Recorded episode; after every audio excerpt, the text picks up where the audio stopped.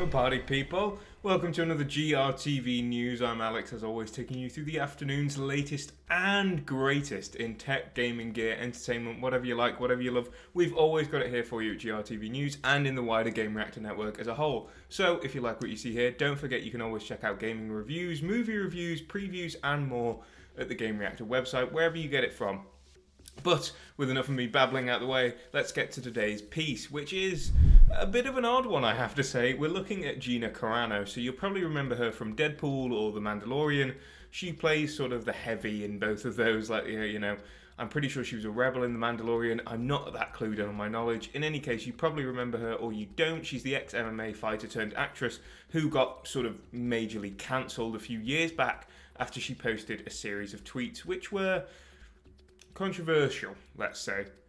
Now she's back, not in any sort of TV or movie roles or anything, but she's suing Disney for wrongful termination and discrimination based on her views. If we go into the story here, we can see that Gina Carano is basically sort of playing the line of her views, which sit on the far right side of the spectrum. Maybe not exactly far right, apart from her, according to her own words, but definitely on the right side of things politically, she believes that she's been discriminated against for having those political views when her fellow co-stars were who you know maybe sit more on the left side of the political spectrum were not discriminated in the same way. She lost her job for what she believes to be her series of tweets in which she ended it with most people today don't realize that to get to the point where Nazi soldiers could easily round up thousands of Jews, the government first made their own neighbours hate them simply for being Jews. How is that any different from hating someone for their political views? End quote. I would like to reiterate those are the views of Gina Carano, they are not the views of myself, they are not the views of Game Reactor as a whole.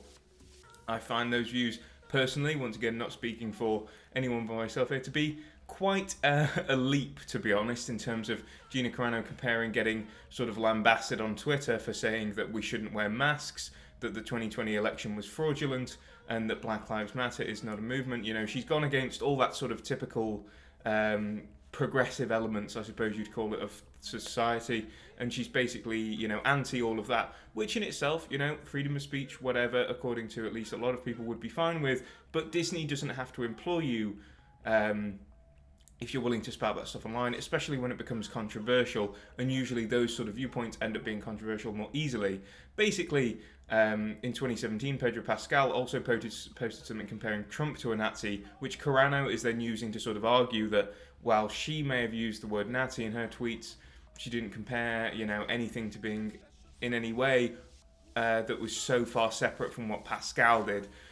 It's a bit of a muddy water. This I don't really see anything coming out of it it is going to be funded by Elon Musk's X, um, aka or FKA Twitter, because Elon Musk, when he bought Twitter and made it X, said that he was going to defend anyone and um, support their legal fees for anyone in court over a freedom of speech case. Now, considering this falls under that line, X is pretty proud to represent Gina Carano. We'll see where this goes. Um, to be honest, I'm not sure, considering how Disney is probably tight like a tight ship when it comes to legal stuff that they're really going to let anything sort of go here.